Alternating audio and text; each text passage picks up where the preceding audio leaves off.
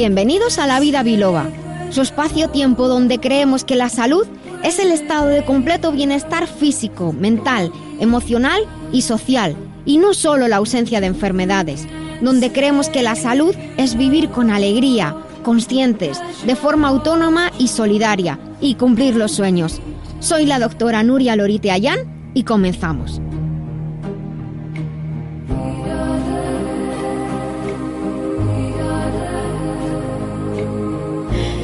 Queridos amigos, muy buenos días a todos. Estamos muy contentos y muy felices de estar compartiendo con todos vosotros, con todos ustedes, un día más, una mañana más, un nuevo día aquí en La Vida Biloba. Estamos emitiendo desde Libertad FM en directo, en streaming. Nos pueden escuchar desde todas las plataformas, todos los dispositivos.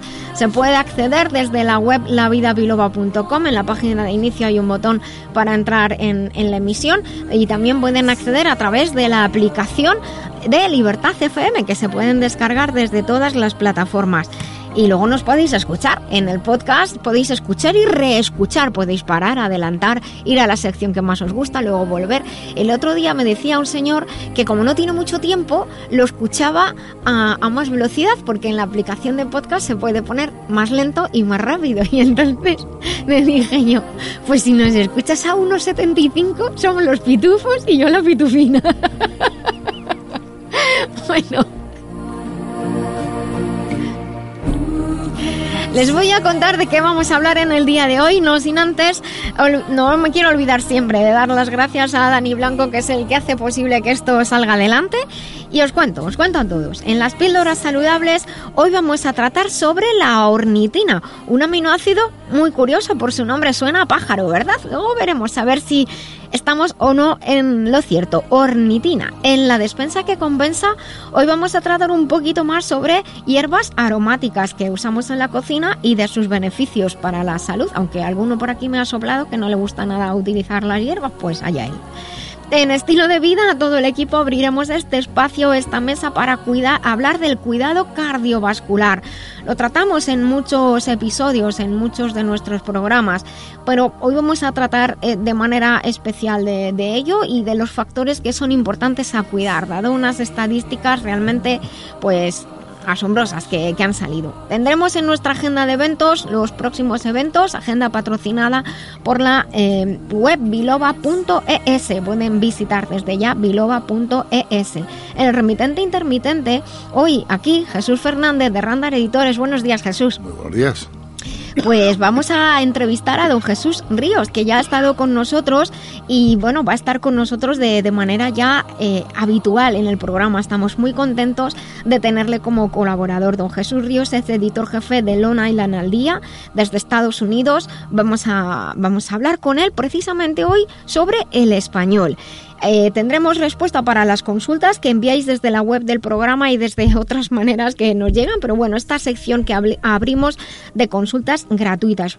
Os recordamos que podéis también enviarnos un WhatsApp al teléfono del programa 622 56 56 07 y en la recta final del programa Hoy abrimos esa sección de profesionales precisamente para hablar con una persona pues muy especial que se llama Mónica Antero.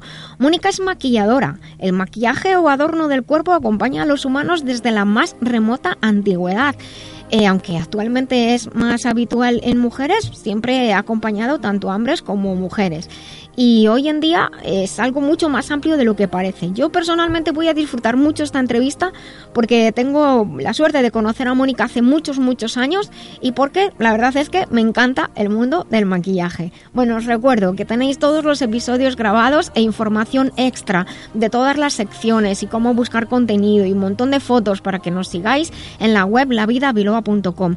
Y de nuevo, daros las gracias a todos los que nos escucháis y también a todos los que compartís el programa con otros para que sigamos yendo pues a más de 50 países, miles y miles de oyentes que tenemos en todo el mundo. Y si encima te haces fan en el podcast, pues ya nos haces más feliz todavía porque nos ayudas a que este programa pueda salir adelante.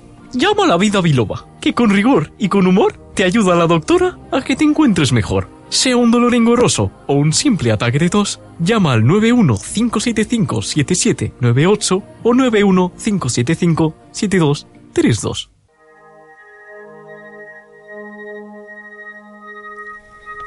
Pues abrimos esta sección de las píldoras saludables en la vida biloba, donde hoy vamos a hablar de la ornitina Suena a pájaro, ¿verdad? Por lo menos yo siempre pensaba que ornitina suena a pájaro. La ornitina en realidad es el nombre de un aminoácido, pero es un aminoácido no esencial. Se dice que no es esencial porque lo puede producir el cuerpo. Normalmente un aminoácido que no es esencial se produce a partir de otro aminoácido. El nombre ornitina efectivamente procede, del griego ornis, que significa ave. ¿Y esto de dónde viene? Porque qué pinta un aminoácido llamándose ornitina y en relación con los pájaros. Puesto que pues tiene que ver que la ornitina se obtuvo por primera vez en laboratorio por el señor Jaffe en 1877 a partir de heces de pollo. Por eso lo de pollo ave ornitina, de ahí el nombre. Pero tranquilos, que esto no, eh, es que nos comamos las heces de pollo, no nos vayamos a asustar. En el organismo y en las plantas se puede sintetizar la ornitina. Se forma a partir del glutamato y ácido glutámico en las plantas y de la arginina en los animales, en los que aparece en el llamado ciclo de la urea. En el organismo, la ornitina tiene un papel muy importante en este ciclo de la urea, ayudando de esta manera a eliminar restos tóxicos del metabolismo de las proteínas, entre ellos el amoníaco. Fíjese, nuestro cuerpo crea amoníaco como desecho. Su presencia, la presencia de la ornitina, está muy relacionada con la síntesis de la arginina, otro aminoácido, y también es precursor de aminoácidos como la citrulina, el ácido glutámico y la prolina. Hoy me he despachado con palabrejas. Muy bien, muy bien, Nuria. Pero Nuria, ¿qué funciones tiene la ornitina más en concreto? Pues mira, la ornitina junto con la arginina pueden participar en la activación del crecimiento muscular mediante la intervención en, los niveles de hormonas anabólicas como la insulina y la hormona de crecimiento. Según los estudios, eh, combinando un entrenamiento de, fuerza intensivo, la ornitina puede ayudar a aumentar la masa muscular y la fuerza muscular. Es interesante porque quizá la suplementación de ornitina junto con arginina después del ejercicio intenso de resistencia sea aplicable a atletas sobre todo en en deportes de fuerza. Es importante también en las personas de edad avanzada, en ancianos que se recuperan de enfermedades agudas, mejora el apetito, ayuda a aumentar de peso y en general mejora la calidad de vida. se observa que la recuperación se acelera, mejora, es más rápida. El cuerpo utiliza la ornitina también para el apoyo inmunológico, para cicatrizar heridas y para reparar el hígado, que es un órgano importantísimo de nuestro cuerpo al favorecer la eliminación de esos desechos de las proteínas y regular a menos a la baja los niveles de amoníaco, favorece la ayuda al hígado y a un órgano que se daña mucho por la presencia de amoníaco, que es el cerebro. Muy bien. Pero ¿cuáles son las fuentes naturales de ornitina? Pues mira, como es un aminoácido no esencial, pues el, el, cuerpo lo crea, pero también está presente en otros alimentos, en la carne, el pescado, los lácteos y en los huevos, son la fuente principal. Te voy a poner a prueba. A ver. ¿Para quién puede ser importante entonces el suplemento de la ornitina? Bueno, pues casi lo podemos deducir de, su, de las funciones que realiza. Como la ornitina se puede producir de forma endógena, no es muy probable que se tenga una deficiencia de la misma, a no ser que la dieta no sea una dieta, mm, digamos, equilibrada. Pero los niveles de ornitina pueden bajar durante el crecimiento, durante el embarazo y cuando hay una alta demanda, sobre todo de actividad física, como por ejemplo en los deportistas cuando esa intensa actividad física o esa alta demanda también puede ocurrir después de un traumatismo o en casos de desnutrición, como he dicho al principio. Y claro, también en esas personas, como justo comentaba, que no tienen en su dieta una buena fuente de, de proteína. Lo único que tenemos que decir de, la ornitina, que se puede encontrar como suplemento, tanto solo como mezclado a otros, a otros aminoácidos y que se usa pues en las personas mayores, en el mundo del deporte o en personas que no tienen una, dieta muy equilibrada, solamente una salvedad. Las personas que tengan problemas eh, de índole de enfermedad mental, como por ejemplo la esquizofrenia o similares, con o sin tratamiento, han de tener cuidado con sus niveles de ornitina y en este caso no está aconsejada la suplementación así por las buenas, puede que su organismo de hecho tenga problemas con dicho aminoácido, así que más que en otras ocasiones les recordamos que consulten con un profesional de la salud y siempre adquirir marcas de confianza para que las cosas funcionen mejor. Lamberts Española, representante único de Lamberts Healthcare desde 1989. Suplementos nutricionales a la vanguardia de la nutrición responsable.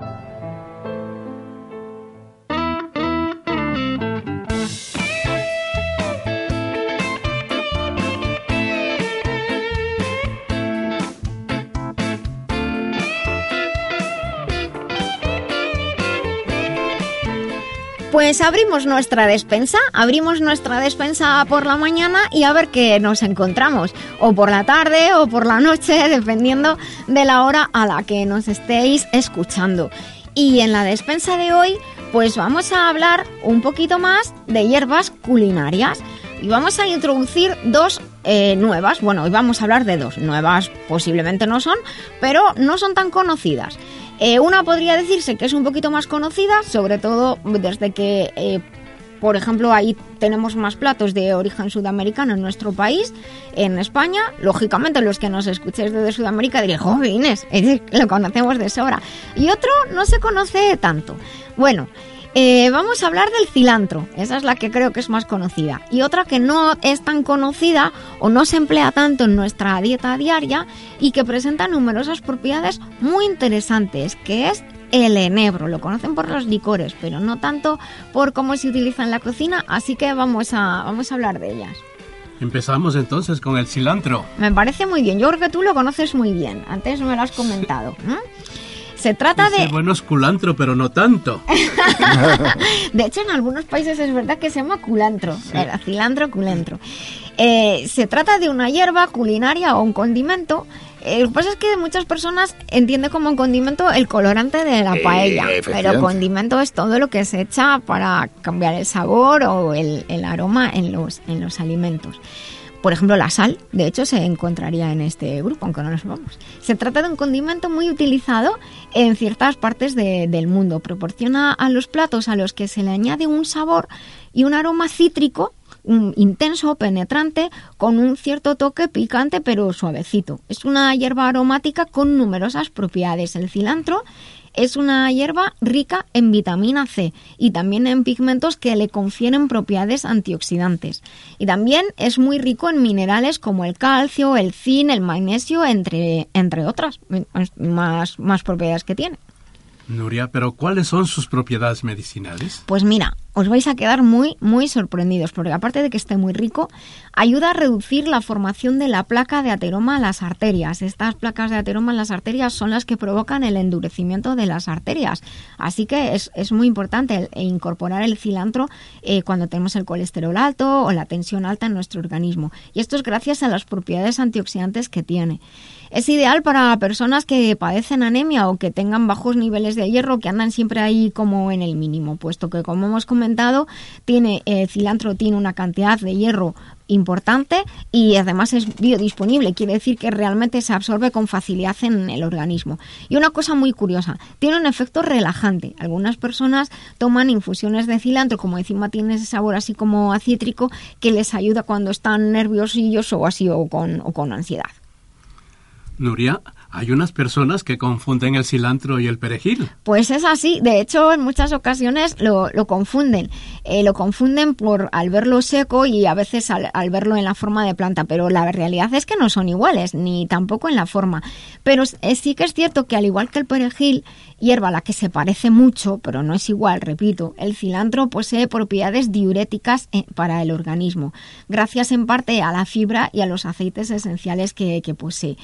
Hemos dicho que tiene muchos minerales y el cilantro además es una planta rica en cromo, del cual ya hemos hablado en, nuestro programa, en, en, algún podcast lo pueden buscar. Hemos hablado del cromo. Es un mineral que ayuda a regular la función de la insulina en el organismo, pues por lo que las personas que utilizan el cilantro en su comida pueden ayudar a regular también, a favorecer la regulación de los niveles de glucosa o de azúcar, como se suele decir de manera común, en las personas que tienen diabetes o que necesitan controlar los valores de glucosa en el organismo. Así que Ahora que conocen un poquito más del cilantro, no solamente pueden preparar ricos platos, no solo ceviches, sino también otro tipo de, de, de platos en los que podemos añadir y experimentar con el cilantro. Nuria, ¿vamos a hablar del enebro? Me encanta. Mira, el enebro es un arbusto que suele crecer como entre uno o dos metros, o sea, no, no, es, no es pequeñito, por así decirlo, pero no es un árbol. ¿eh? Está muy extendido por Europa, Norteamérica y Asia. Y se utilizan los frutos o las bayas que son muy ricas en ácido ascórbico. El ácido ascórbico es el nombre químico de la vitamina C. También contiene muchos aceites esenciales. Todas las plantas aromáticas son aromáticas por los aceites esenciales, es lo que da esa esencia, ese aroma.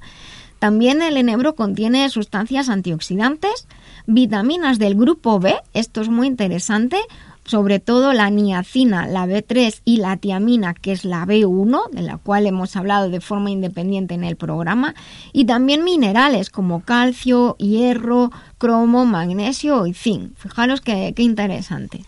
¿Qué propiedades nos ofrece el enebro? Pues mira, entre las propiedades del enegro podemos destacar las siguientes. Atentos todos porque van a haber cosas muy interesantes. Tiene propiedades diuréticas. Gracias en parte a, los ácidos que contiene y al potasio, estimula la producción y la eliminación de orina por parte de los riñones. Por lo tanto, pues orinamos más. Se ha utilizado en tiempos como remedio natural también para frenar la OTA, que está relacionada con un exceso de ácido úrico, ya que el enebro favorece y ayuda a la eliminación del ácido úrico en el organismo.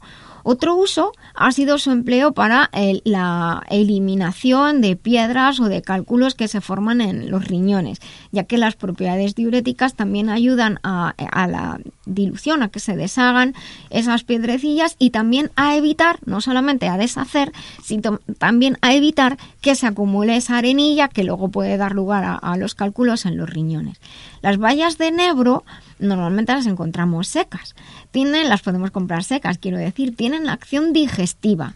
Es una planta que, al igual que el perejil y el cilantro, puede ayudar a abrir el apetito, por lo que es perfecto para aquellas personas que por algún tratamiento farmacológico o por a lo mejor que están muy tristes o deprimidos o bajos de ánimo no tengan mucha hambre, pero no engorda. Que personas que cuando oyen que algo abre el apetito se asustan. No, no significa que engorde, simplemente cuando no tenemos apetito y eso es no es bueno porque nos quedamos débiles, ayuda a mejorar las digestiones y a que tengamos pues un poquito de, de gana de comer. Eh, favorece la digestión, ayuda a estimular la actividad de las enzimas del estómago y también esas enzimas que se vierten a, al intestino delgado. Y de esta manera el, las bayas de enebro ayuda a digerir mejor los alimentos. Tiene también propiedades expectorantes. Las propiedades antioxidantes y la riqueza en, ácidos específicos orgánicos le dan unas propiedades expectorantes, ayuda a disolver y eliminar la flema y antisépticas, antimicrobianas, antibacterianas, antivíricas. Por lo que esta planta es ideal para enfermedades respiratorias como bronquitis, resfriados o gripes. De aspecto, el enebro cuando está seco se parece mucho a la pimienta, pero es más como si fueran tres o cuatro granos de, de, pimienta y se puede añadir a todo tipo de, de, platos. Así que ya lo, ya lo saben. Pueden utilizar la, las bayas de enebro secas, que así nos duran más tiempo, lógicamente, para experimentar en sus platos. Y para finalizar, les indicamos que la, el enebro tiene unas propiedades analgésicas muy interesantes, es decir, ayuda al alivio de, del dolor y se utiliza, de hecho, yo esto lo conocí hace un montón de tiempo, de hecho, conocía en esta función del enebro antes de utilizarlo como especia, que, que, lo conocía pero no lo había usado nunca. Se utiliza como remedio natural para los dolores articulares y hay muchas cremas que si se fijan en la composición, cremas naturales, que tienen eh, enebro las bayas de enebro, los ingredientes de las bayas de enebro, porque hace una acción analgésica muy, muy interesante. Y bueno, antiguamente pues más en forma de, de cataplasma, de machacarlo en una gasita y ponerlo, y ponerlo encima. Ayuda al alivio del dolor y de la inflamación. Eh, huele muy fuerte. Si alguien compra alguna crema que tiene nebro o compra aceite de nebro, mucho cuidado siempre con este tipo de plantas cuando las si usamos los aceites o para uso tópico hay que lavarse muy bien las manos, cuidado con los ojos, cuidado con tragar los aceites, que no es lo mismo los aceites esenciales solos que la planta de la que estamos hablando y pueden llegar a ser irritantes. Así que todo utilizarlo con mucho cuidado. Nosotros estamos hablando aquí en la despensa que compensa de esas vallitas de nebro que echamos a nuestros platos de carne, de pescado o nuestros guisos o incluso lo podemos rayar y tenemos un sabor muy interesante pues para aprender cosas nuevas, experimentar y así pues nos cuentan qué plato han hecho con enebro y cómo les ha sabido. Pues ala, cerramos nuestra despensa por hoy. Pero chico, ¿qué te pasa? Vaya cara tienes. Estoy fatal de la alergia, no dejo de estornudar. Me pican tanto los ojos que no puedo ni mirar el móvil.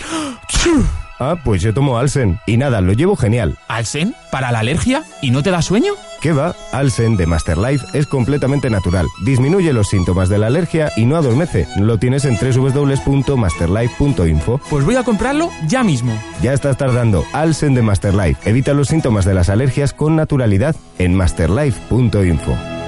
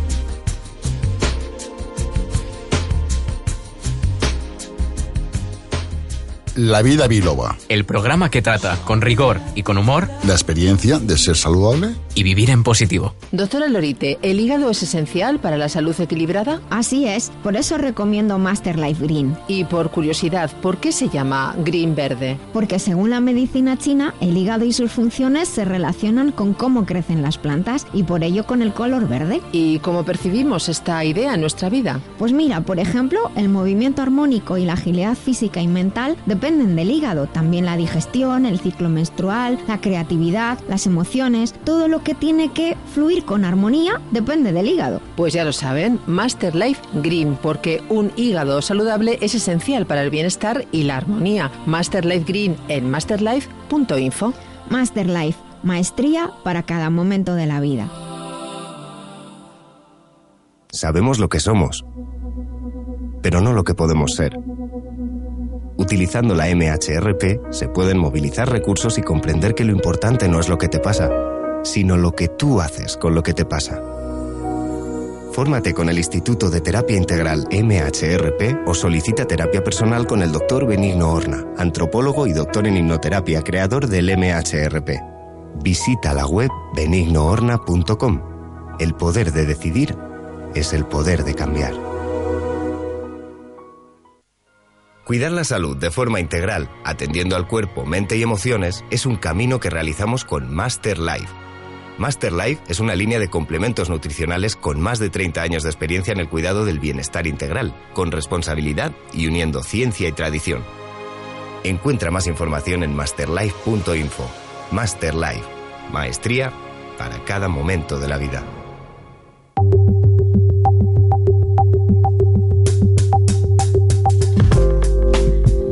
Continuamos aquí en La Vida Biloba en esta mañana. Cada vez que, que los micrófonos se cierran, por aquí se van abriendo pequeños debates y comentarios que, que la verdad es que son interesantes porque también te dan ideas para otros temas para tratar y sobre todo porque son las cosas que nos importan, ¿no? Como, todo realmente. como por nosotros. persona. Hombre, Estamos en un programa de salud, de bienestar, de cultura. Los otros días en, en el episodio este que tuvimos de poesía, que, que a- me entraba la risa de tantos nombres, porque yo no, o sea, la verdad, de- y- y me, me vais a perdonar todos los que venís al programa, pero para mí, a mí, claro, yo no, dijo montones de tipos de, de poemas que yo, yo no me acordaba de eso, del colegio, quiero decir. Pues eso estudié en su momento. Los alejandrinos. Sí, no me acuerdo. O sea, la palabra sé que es un tipo de verso, pero no me acuerdo qué tipo es. Hay muchas es formas, eso. hay mucha metodología. Pero es que la poesía tiene una métrica y la métrica es fundamental. Bueno, es como la música, tiene sus reglas y todo. Pero eso. ese día te hice una, a ti una faena, porque tú siempre estás con tus nombres estos No, raros. no, me hice una faena. Yo, lo- yo misma me la hice a mí misma. porque, porque la verdad es que, claro, esto demuestra que, ca- que cada uno en nuestro campo nos sabemos nuestro argot, nuestro lenguaje. Tú como editor también tienes tu No, que- argot, tu no lenguaje. queda y, remedio, y- y tú hablar de Cíceros y uno piensa que es un personaje, un, Y cuadratines, párrafos francés y esas y cosas. dirá, un emperador romano, el Cícero. pues, ah, ahí, Claro. ahí. Y el ladillo y el ladilla. El ladillo y la ladilla. bueno, sí, la verdad es que cada, cada campo tiene sus palabras y, bueno, es, muchas veces ocurre que si hablas otro idioma y dices, tú, por ejemplo, ¿hablas inglés? Sí. Y ves las series estas, ¿nos ha pasado que ves las series de, de abogados, por ejemplo? Y lo pones en versión original y no entiendes nada. Y dices, no entiendo nada, qué mal hablo inglés". Digo, perdona, si es que si la pones en español tampoco, porque porque es el argote del trabajo. Entonces, Es al, al final, es- cuando empezó la crisis, ¿os acordáis que todos supimos lo que era la prima de riesgo y la cantidad de memes y de chistes que se hicieron de eso? Sí, ¿Y quién es la prima? ¿Y quién era la prima? la prima nos la jugó. La verdad, la prima de riesgo nunca se dio a conocer. La tenía riesgo muy bien escondida. Vengo la prima, mírala. La que lo jugó la prima. Bueno, reírse es muy importante. Siempre lo decimos al final del programa, sonreír, pero reírse es muy importante. Reír, eh, tiene la risa tiene unas propiedades maravillosas para nuestro cuerpo, para nuestro cerebro. Es una manera de, de hacernos pensar que, que somos felices, que todo va bien. Y la risa, como la alegría, están relacionadas con el corazón. por si alguien no lo sabía. Por eso dicen que las personas que se ríen mucho viven mucho, así que yo creo que nosotros Y tenemos... además es contagiosa también, ¿no? Bueno, y es que hay risas ver. que aunque no quieras te ríes, ¿eh? Claro, Sí, basta. sí. ¿Cuándo fue la última vez que tuviste una risa realmente esa que no podías, que incluso llorabas? Ay, yo, yo es que creo que casi todos los días, y es que yo me, yo me río mucho. Esa es la risa sana de- realmente, ¿no? La que da vida, la que te anima. sí. Además me río de tonterías. Yo, yo soy un, vamos, soy eh, como decir el tesoro del que cuente chistes malos, porque me, da, me hacen mucha gracia. Yo me río de, me río de muchas cosas, o sea, que mm, no sé, que soy muy risueña. Por eso no te puedo decir cuándo, porque te diría ayer. No, pero es curioso porque es- hay veces que te pones así y dices, a ver, ¿cuándo realmente te has reído o, o has disfrutado de una sonrisa? Esto que te duela la tripa de Sí, reírte sí, sí, y llorar, yo no sé, en mi casa somos muy tontorrones, entonces, de hecho yo creo que, que tenemos el, no sé cómo, yo creo que es una virtud, también el saber reírnos de, de nuestra sombra y e incluso de, de nosotros mismos en momentos duros. Por supuesto. Y es que es una liberación y de, y de hecho pues alguna vez y lo hemos comentado con amigos como en momentos difíciles de la vida de pronto ocurre cualquier chorrada te da la risa y no te puedes dejar de reír Claro, no es una puedes y no terapia. puedes. No, y luego el comportamiento, que no, no, no es lo mismo el comportamiento de risa de lo que es en el trabajo, que siempre vas serio, vas a estas cosas, que de pronto en casa con los hijos, con- que haces chorradas y te troyas. Como, bueno, no iba a hacer una palabrota, pero no, mejor. no podemos, no podemos. No, por eso te digo. Pero que realmente ese tipo de cosas es sano para el cuerpo y Sí. para la mente. Y tener buen sentido del humor, la verdad es que ayuda mucho. Cuando estás con personas que tienen buen sentido del humor y un, un humor inteligente, como digo yo, y, y saben hacer el tonto sin... No hay que juzgar, jolín, que ya la Eh, vida pasan hijos cosas muy duras. Me dice, papá, si tú pareces serio, pero es que no eres nada serio. Claro. Y es verdad. Mm. Hay muchas formas de decir las cosas y de tener el carácter que tiene cada uno. Es que la risa hay que disfrutarla con los demás. Voy a contar una anécdota ahora que no nos escucha nadie.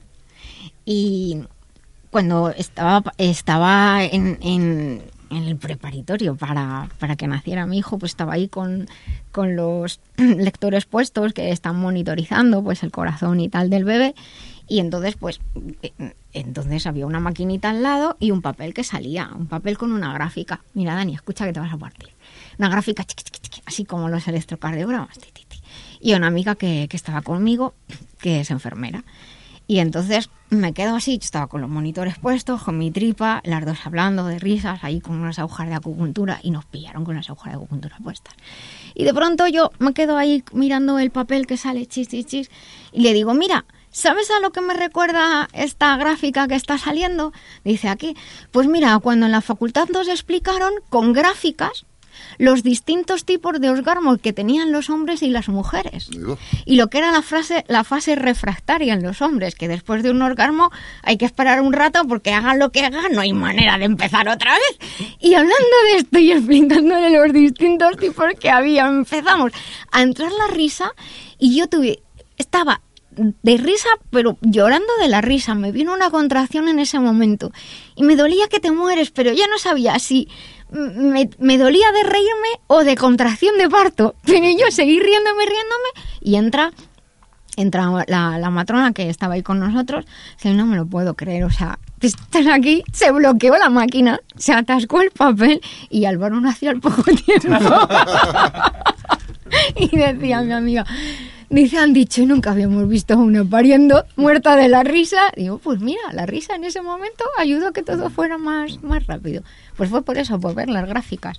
Bueno, pues hablando de que la risa es buena para el corazón, tenemos unos datos sobre las enfermedades cardiovasculares que y sobre todo tener en cuenta que el riesgo cardiovascular lo que llamamos las enfermedades cardiovasculares no son solamente el corazón y los vasos sanguíneos, también es el cerebro, porque claro, los vasos sanguíneos llegan a todo el cuerpo, entonces los, los ataques vasculares los que se llaman los infartos de corazón y los infartos cerebrales están entre, entre las primeras causas de que, que provocan que nos vayamos de este mundo, así como tontamente.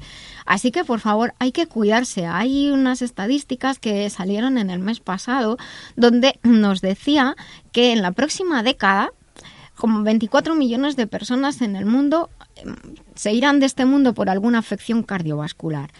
Y que en, en España, desde donde estamos, el 29% de los fallecimientos tienen origen en estas enfermedades, en las afecciones relacionadas con el corazón y con los vasos sanguíneos. Obviamente, estadísticas hay un montón, no quiero que meternos aquí en, en cosas horrorosas, pero sí en llamar la atención, porque realmente las estadísticas que, que son muy alarmantes eh, nos dicen que hay una serie de factores de riesgo, de riesgo cardiovascular, de, de riesgo cerebrovascular, que son los altos índices de colesterol, la diabetes, la hipertensión, la obesidad y el sedentarismo. Y claro, realmente estos son como los, a ver, uno, dos, tres, cuatro, los cinco jinetes del apocalipsis. Así es. Entonces, hemos de ser cuidadosos porque si siempre decimos que la prevención realmente es lo más importante, aquí más más que nunca. ¿eh? En, el, en el episodio me ha anotado por me ha anotado por aquí en el 163 estuvimos hablando sobre la contaminación. La contaminación es muy importante.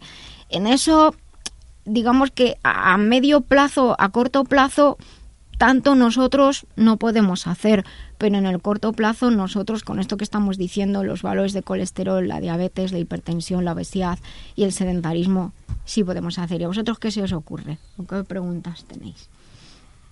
Lo primero es que lo que estás diciendo, que inclusive en tu libro de, de medicina china, en el curso que asistí, decías que la prevención es curar. Claro, Y entonces, la- lo más- y, es una, y en mi libro también, que hablo sobre la soledad, también digo que la, la prevención es curar también. No, preve- es- tenemos que prevenir a estar, eh, digamos... Prevenir mejor que curar, que se curar, dice, porque justamente. cuando hablamos de curar es porque es porque ha ocurrido, Sí, hay que ocurrir tenemos que hacernos unos controles de colesterol eh, continuamente, de la diabetes, por supuesto, la hipertensión eh, y luego lo más importante es para no tener la obesidad hacer ejercicio diario. Es Es, que- llevar una vida sana tanto en el aspecto físico como también en la parte alimenticia. Pero fíjate una cosa muy interesante. Eh, la hipertensión puede afectar tanto a personas con sobrepeso como personas delgaditas, ¿eh? porque ahí interviene mucho el estrés. Pero la obesidad sí está más relacionada con los niveles altos de colesterol y con la diabetes. La obesidad lo que hace es eh, eh, agravar todas las otras situaciones. El cuerpo no tiene una capacidad de respuesta tan alta cuando hay un sobrepeso, hay una sobrecarga para el organismo real, hay un tejido extra que imaginaros que, que, que hay eso que mm, ¿cómo? es la tara lo que lo que pones en los coches cuando dicen eh, no puede llevar más de Tara tanto peso El tanto- lo que El- es- la lo- tara, claro, el peso. Efectivamente, el peso es. El peso y lo que es el peso máximo, la posma. Vale, bueno, pues un coche, un camión tienen un peso máximo que pueden llevar y la estructura del coche o del camión está hecha Depende- para ese peso Depende del máximo. habitáculo que haya de, de capacidad. Eso, bueno, pues el cuerpo es igual. Nuestro, nuestro cuerpo tiene como una posibilidad de, de un peso eh, el que puede mover con, con agilidad y que puede atender con agilidad. Y, y cuando tenemos sobrepeso, si ocurre algo, no da lugar a atender a todo. Nuria, yo me está viniendo a la mente, ¿te acuerdas? Ese, ese chico que tuvo muchísimos problemas de obesidad, que incluso le tuvieron que trasladar desde un- con un camión, ¿os acordáis? Sí. Hace recientemente Con una grúa y eso, grúa. sí, sí. Ese caso, por ejemplo, esos casos tiene que ser horrible, ¿no? Hombre, hay casos que efectivamente son enfermedades metabólicas muy, muy graves, pero, pero yo siempre, eh, mi preocupación es por qué se llega a ese nivel, por qué esperan tanto, porque, porque eso no ha ocurrido de la noche a la Pues mañana. digo, decir que ese señor o ese chico Hmm. realmente tuvo una, que tener una evolución que el policía ya no se movía, ya todo... No, claro, y además que, que, claro, si es que lo que digo, el corazón no se hace más grande, el corazón tiene que bombear sangre para todo ese cuerpo, el corazón se debilita, los riñones tampoco dan abasto, ni siquiera el cerebro está como, sabe, por así decirlo, es como si tú no supiera que tiene todo ese exceso de, de peso que cuidar. De hecho, cuando hay alguna enfermedad o algún accidente, el sobrepeso, la obesidad, eh, desde luego la hipertensión y también la diabetes son factores que, que nos perjudican porque nuestro cuerpo puede que no responda tan bien como debería. En la diabetes, eh, tú has dicho muy bien, hay que hacerse controles, sobre todo a partir de los 50. A partir de los 50, hacer mm, controles de los niveles de colesterol, por lo menos una vez al año. Pero no es solamente hacerte el control, es llevar una vida saludable, Esto es sana. Dices el deporte, comer bien, comer saludable, es, eh, y con eso casi lo tendremos casi que todo hecho, excepto algunas circunstancias concretas. Has, has- has comentado una serie de cosas, pero la genética influye, Nuria. La genética influye, pero no determina. A no ser que haya una enfermedad, una alteración genética como tal, la, heren- la genética, que es lo que decimos herencia, influye pero no determina. Por ejemplo, hay personas que, que su padre o su madre eh, son o han sido diabéticos.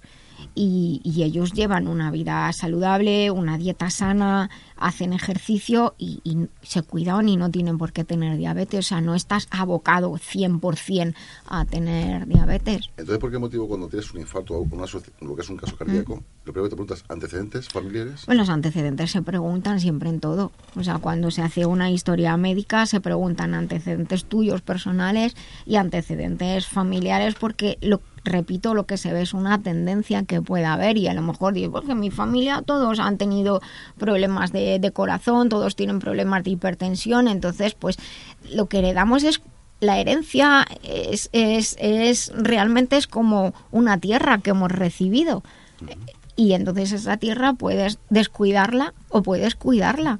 Si la cuidas te dará buenos frutos, si, si no la atiendes pues se quedará pobre y yerma y no dará nada, será, será estéril. Entonces claro, es importante, sobre todo porque en algunas ocasiones algunas ocasiones ocurre que cuando hay determinadas eh, determinados problemas pues hay que hacer pruebas genéticas. Pero repito pues, a no ser que sea una alteración genética que hayas heredado ta ta ta ta tal se hereda una tendencia. Y esto también es importante porque muchas veces la gente se queda en el no yo como mi madre yo como tal perdona haz tú todo lo posible porque no no sea así. Y, y ya no solamente con la dieta. Hoy hoy día eh, todo ha avanzado mucho y desde hace mucho tiempo tenemos esta, esta posibilidad de, de complementar nuestra dieta, que es lo que estábamos hablando antes y hablamos mucho en el programa, de complementar nuestra dieta con sustancias, con productos que ayuden a,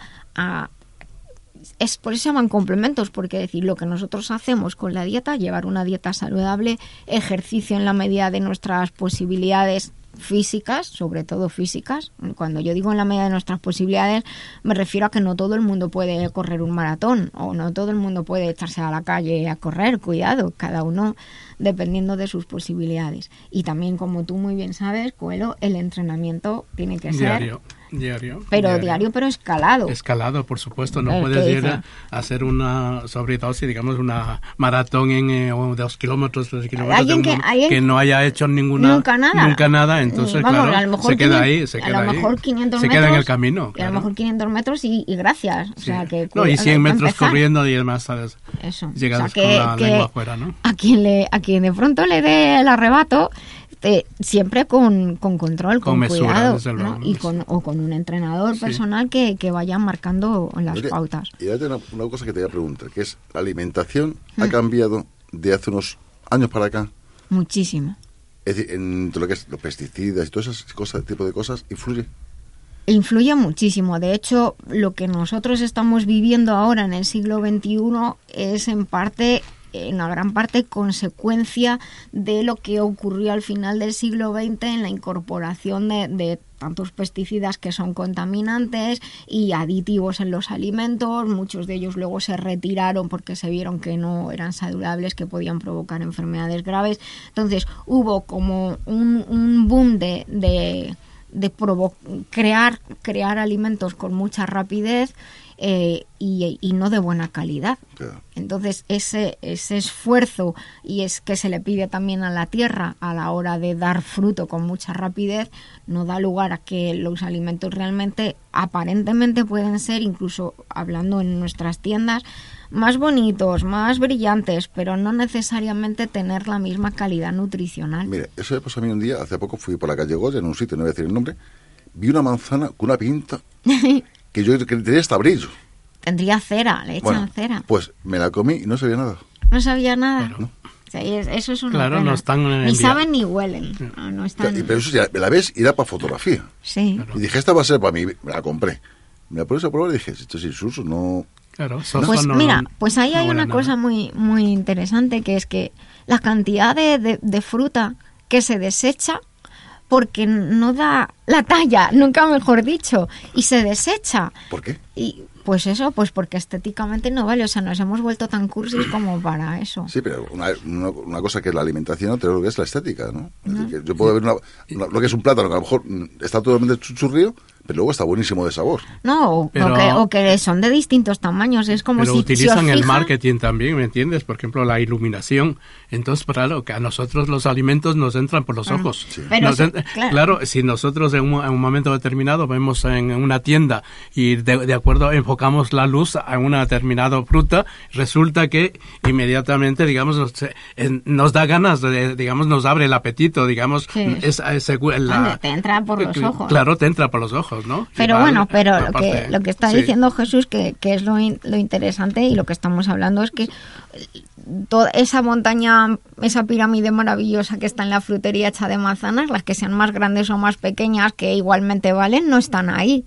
Mm. Entonces, ¿Y qué hacen? ¿La desechan? bueno, algunas se desecha, otras se manda a otros países, en algunos casos se procesan y se hacen otros alimentos, pero se tiran muchas cosas. Curioso. Sí. O sea, o sea, hay que hay que tener cuidado con, bueno, no sé, yo creo que esto tenemos es cuestión de ser responsables. Desperdiciamos muchas Mm. cosas, lo que habíamos hablado. Y luego, por otra parte, estamos hablando del tema de la obesidad. Eh, si alguien tiene algún problema, por ejemplo, metabólico, pues claro, necesitará llevar un control y quizás llevar una medicación. Pero también podemos eh, realmente cuidarnos para intentar que eso no pase. Otra cosa es una diabetes infantil o juvenil, que sí que es una es un caso, es un problema autoinmune y, requiere obviamente un tratamiento temprano. Pero en la mayoría de las cosas, tanto en el colesterol, los niveles de azúcar, la tensión arterial, puede venir ya porque ya somos mayores, los vasos están endurecidos, pero si nosotros hemos estado entrenando, nuestros vasos sanguíneos no pierden esa flexibilidad, comer bien frutas, verduras y, controlar el, sobrepeso, que no significa estar escuálidos ni muchísimo menos, porque el cuerpo va cambiando a lo largo de la vida, pero estar en, nuestro peso, en un peso con el que nos sintamos cómodos y nos sintamos saludables y moverse, porque hoy en día también la vida, yo creo que es esto casi que es lo peor, el sedentarismo. Los alimentos no tienen la misma calidad nutricional. De hecho, pues ha habido muchos problemas en estas décadas que han saltado de ya no de adulteración, que eso es un eso es algo gravísimo, sino de que los alimentos tienen eh, un aspecto rico, saben bien, pero como digo, no, no alimentan, no están hechos con, con grasas que nuestro cuerpo no puede reconocer, como pasó con todas las grasas trans, que hubo mucha polémica con ello. Entonces eso nuestro cuerpo no lo reconoce y ¿qué hace? Se queda, bueno, en el mejor de los casos se queda acumulado y engordamos. En el peor de los casos se dañan los órganos. Y luego también, porque hay gente que se pone, o forra de comer, no engorda, y se pone otro que comen poco, engorda.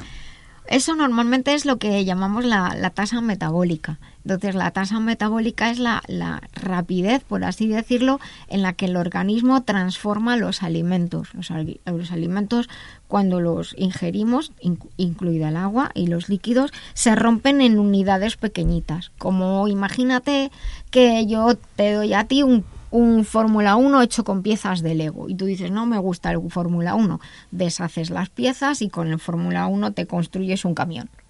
Entonces lo que hacemos cuando comemos es el cuerpo parte los alimentos en las piezas, saca las piececitas. Y esas piezas las utiliza para crear lo que nosotros necesitamos, nuestras propias proteínas que son nuestras, con nuestro código genético, reparar nuestros tejidos, también todas las hormonas, todo lo que necesitamos para vivir, para pensar, para crear, para estar vivos.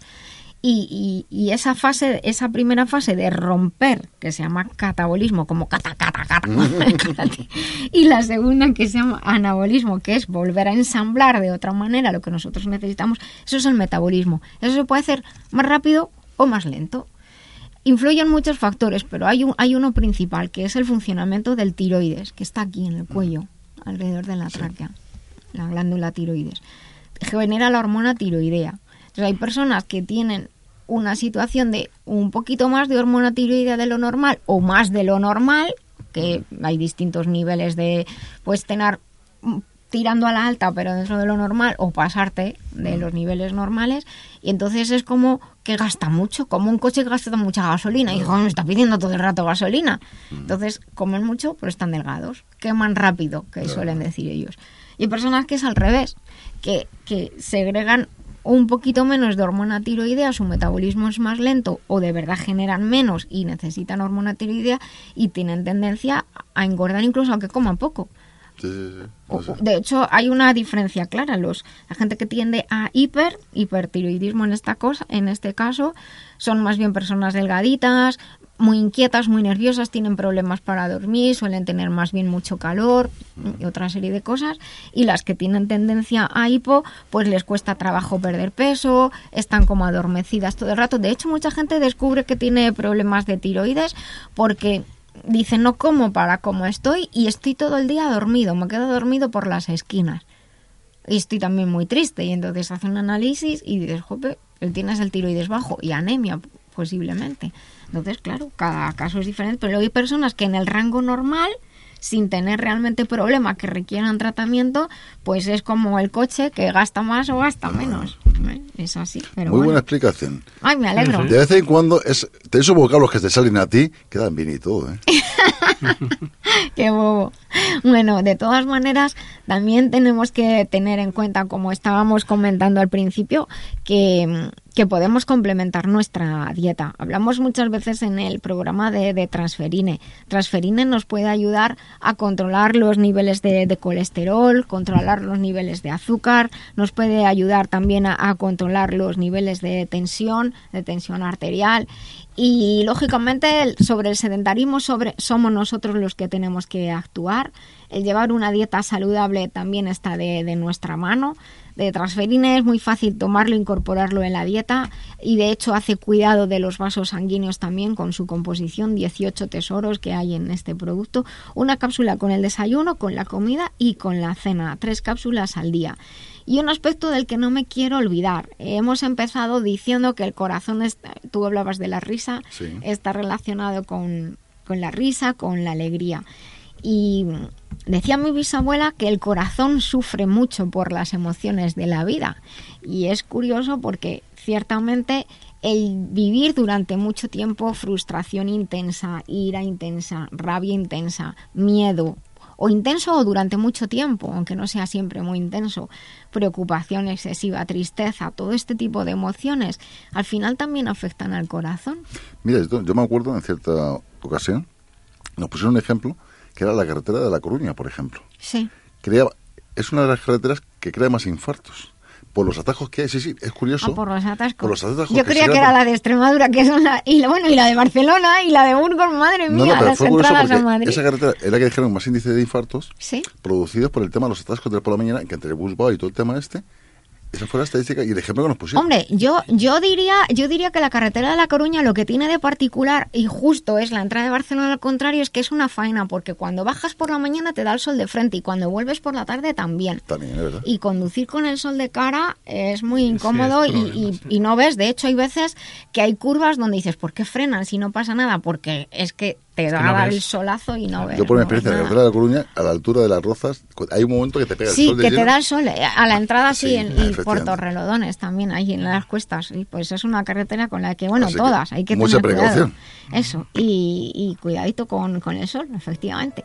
Pues nada, ya vamos acabando esta primera parte del programa. Ahora ven- van a venir las noticias. Les recordamos que sigan con nosotros y que tienen tiempo para avisar a sus amigos de que estamos aquí en La Vida Biloba en Libertad FM y que pueden entrar a escucharnos en directo desde el botoncito que hay en lavidabiloba.com. Estamos en la vida biloba, porque nos gusta ser saludables, ser mejores y vivir en positivo. La vida biloba se vive en las redes, en Facebook, en Twitter, en Instagram. Somos La Vida Biloba. Síguenos y comparte con nosotros. ¿Buscas formarte en salud integral e integrada? Te presentamos una de las escuelas más prestigiosas con reconocimiento internacional, la Escuela Biloba, fundada por la doctora Nuria Lorite Ayán, porque gracias a su rigor, calidad de investigación, ha obtenido el aval de numerosas universidades nacionales e internacionales. Biloba establece puentes entre diferentes concepciones de la salud y de la enfermedad. Te ayuda a optimizar tu esfuerzo y formación. Somos pioneros y expertos en los nuevos sistemas de formación, con todo el apoyo personal y tecnológico para ti. Estamos siempre contigo. Déjate contagiar de nuestro amor y pasión por la salud y el conocimiento. Biloba es tu escuela. Visita www.biloba.es. Pues estamos aquí de vuelta en La Vida Biloba, continuamos en Libertad FM, continuamos con Dani Blanco al otro lado del cristal, porque si no, no nos estarían escuchando, ni habría podcast, ni habría nada. Y estamos en nuestra sección de eventos. Eh, queremos recordar a todos nuestros oyentes que en el mes de mayo comienza una nueva edición del curso de aspectos destacados de la medicina china para cualquier persona interesada en conocer distintos aspectos de sí mismo, como por ejemplo la relación entre las emociones y ciertos órganos, el manejo del dolor, esas que llamamos las afecciones del siglo XXI. Es un curso muy entretenido y práctico que se realiza en el Centro de Cultura de China en Madrid. En la web biloba.es tienen más información, pueden incorporarse, son plazas limitadas, se tienen las fechas y el contenido, ahí tienen toda la información. También les recordamos que tenemos un programa especial, un programa premium específico para formar a formadores, formar a profesores para poder tener mejores habilidades docentes, mejores habilidades de comunicación e incluso para ayudaros a preparar pues, los planes de estudios, gestionar acreditaciones de vuestros centros, escuelas, lo que deis o a lo mejor os queréis preparar para dar clase en alguna otra escuela, pues os podemos ayudar. Es un programa premium especial. Y os recordamos también que os podéis eh, unir a la lista de envío de, en la web biloba.es para así cumplir con la ley de protección de datos y que hay un montón de actividades que se pueden realizar tanto presenciales como a distancia y online y que nadie está solo estudiando. Esto es muy importante. Nosotros somos expertos en hacer formación online de hace pf, un porrón de años. De hecho, hemos sido pioneros y siempre, siempre, siempre estamos acompañando a nuestros alumnos. Nadie está solo. Hay un montón de, de actividades que puedes hacer. Por ejemplo, la de síndrome de fatiga crónica, fibromialgia, afecciones relacionadas, que no solo para profesionales, también la hacen muchas personas afectadas por estas y así aprenden a conocerse mejor, a saber de dónde viene lo que le pasa. Y esto ocurre mucho con el seminario que se llama Endometriosis y Cuidado Integral. También tenemos un seminario que estamos eh, actualizando, haciéndolo más chupi y tenemos ya una lista de espera importante para tener un botiquín natural en casa. Evidentemente, ¿las medicinas hacen falta? Sí, pero podemos tener un botiquín natural en casa. Hay muchísimo contenido, os invito a que echéis un vistacito y también a toda esta formación que tenemos avalada por Bircham International University como el experto en el método en el cuidado del sistema locomotor bajo alta demanda, una formación de experto para profesionales de la salud de muy diferentes áreas que seguro seguro va a cambiar tu forma de trabajar e incluso tu forma de verte a ti mismo.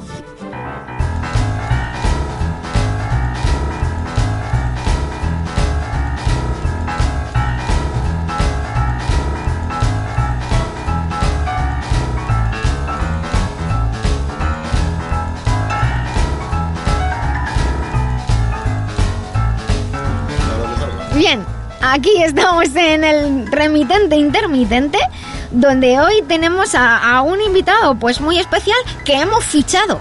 Estamos en el mercado de fichajes, Jesús. Y encima tocayo. Eh, y encima tocayo, es verdad, no me he dado cuenta Yo hasta sí. ahora. Ay. Jesús Ríos, muy buenas, muy buenos días, buenas tardes, porque a esta hora no se sabe si es buenos días o buenas tardes, según haya comido. Para usted, buenos días, para nosotros, buenas tardes. Pues eh, buenos días para, para toda la gente ahí de, de la mesa de trabajo y un abrazo muy especial a través de, de la directora de la banda porque saludando a la directora se saluda a toda la banda. Eso es verdad, eso es verdad, eso es así, así es, tiene usted toda la razón. Bueno, eh, Jesús Ríos es editor en jefe de Long Island al Día desde Estados Unidos, que es la publicación en español más importante de Estados Unidos. Y hoy vamos a hablar sobre el español. Estaba justo hablando con, con su tocayo, con Jesús Fernández, eh, de editor de Randar Editores, y además los dos son editores. Escucha, escucha. Y tenemos tres cosas en común. ¿El qué? El nombre, la profesión, que somos los dos editores, Sí. y el castellano. Y el castellano o el español, el, el Ah, idioma. La ya. verdad. De eso vamos a hablar precisamente, ¿no? De, es- de eso vamos a hablar precisamente. Y es- de pronto estábamos aquí con un montón de preguntas y de, bueno, tranquilidad que, que hay tiempo y hay, y hay días. Pero, eh, claro, realmente mm, yo creo que no somos muy conscientes de que el español es el segundo idioma hablado por lo menos en Estados Unidos, y es un idioma hablado por muchos, muchos millones de personas en el mundo, con sus variantes, que estábamos diciendo que a lo mejor vas a México y no te enteras de, de lo que dicen mucho, pero, pero el idioma es el mismo. Hombre, partiendo de la base, Palabras tenemos ver, distintas también. es en- lo que hablamos. Eh, inicialmente, fuera de, de micrófono, estamos comentando. ¿Castellano o español? Mm, ¿Qué es la diferencia? Que lógicamente el castellano se habla lo que es en España y el español se habla en todo el mundo, dependiendo de lo que es el país que corresponda. Es decir, ¿qué ocurre? Que el Instituto Cervantes, en este caso, está haciendo una labor maravillosa, que es unificando todos los criterios y llevando las nuevas novedades de la RAE al, a los distintos Claro, puntos del planeta. Y, las palabras que tenemos eh, especiales en pero ya no solamente de un país a otro sino dentro de un mismo país a lo mejor a, a un mismo objeto se le llama de distinta manera Totalmente de acuerdo. Mm, tenemos una riqueza enorme y cómo se cómo se percibe el, el español allí Jesús Bueno, eh, tema muy interesante, pero a pesar de que hay veces a uno le dicen en determinados programas que no hable de política, Hmm. eh, yo voy a iniciar con una cita política para poder que eh, nos ubiquemos en dónde estamos y qué es lo que decimos y cómo lo decimos. ¿Les parece bien? a ver venga Perfecto. Bueno. permitido eh, por una un, vez un señor, un señor que es representante a la Cámara por el Partido Republicano de acá de los Estados Unidos, en este momento minoría, es decir, sin posibilidades que lo que diga se convierta en ley, ha dicho esta semana lo siguiente. Declarar el inglés como idioma oficial de Estados Unidos porque es el hilo común para unir diferentes individuos de diferentes procedencias unidos en este país. Cierro comillas, así lo escribió. Entonces, esa cita eh, política es el principal argumento para decir que el español tiene vida propia en los Estados Unidos porque une a muchas personas. Primero ubiquémonos qué, cuál es la historia de los Estados Unidos. Cuando hablamos de la historia de los Estados Unidos, tenemos que hablar de la historia del español. efectivamente la historia de España aunque la historia anterior a la llegada de los peregrinos ha sido borrada, no ha sido dicha como es, no ha sido contada como sucedió. Vamos a virar unos elementos, así un paso rápido, rápido, por lo que es la historia del español en los Estados Unidos. La primera ciudad de la que se tiene noticia en los Estados Unidos, que fue creada en- como una ciudad, fue una ciudad llamada Galveston en 1518 y fue fundada por don Juan de Grijalva. Imagínese usted. Mm. En el primer idioma europeo que se habló en los Estados Unidos fue el español a través de los conquistadores, a través de quienes vinieron a encontrar una nueva Granada, una nueva América. Entonces, rápidamente, tengo que decirles que la, en este momento, de las 10 ciudades más grandes de los Estados Unidos, de las 10 ciudades más grandes, 6 fueron fundadas por españoles. Y estos son los nombres. San Antonio en 1528 por Alvar Núñez Cabeza de Vaca, Austin en 1730, El Paso, Texas en 1598 por Juan de Oñate, Los Ángeles, oh, Los Ángeles, una Sí, gran sí. urbe, 1542 por Juan Rodríguez Cabrillo, San Francisco, ¿quién no conoce a San, San Francisco? Francisco. En 1542, San José, imagínese, por don José Joaquín Moraga, San Diego en 1542. Y claro, si usted va a jugar acá y va a ir a un sitio donde la diversión es día y noche 24/7, pues va a para Las Vegas. Efectivamente. pues también Las Vegas fue fundada en 1829 por Antonio de Armijo. Y si usted quiere escuchar jazz, pues vaya New Ah, no, Orleans, que claro. fue fundada en 1718 por Jean-Baptiste Lemonin en nombre de los reyes de España. Y sigamos, podemos seguir mucho, mucho hacia atrás. Pasancola, la- el- un pequeño caserío, San Agustín, y vamos hacia atrás, en 1565 por don Pedro Menéndez, que fue fundada en la Florida. Y entonces hagamos un pequeño eh, eh, paro ahí para decir que los ingleses llegaron a territorio de lo que hoy son los Estados Unidos en 1607, 42 años después que los españoles fundaron cantidad de ciudades en los Estados Unidos.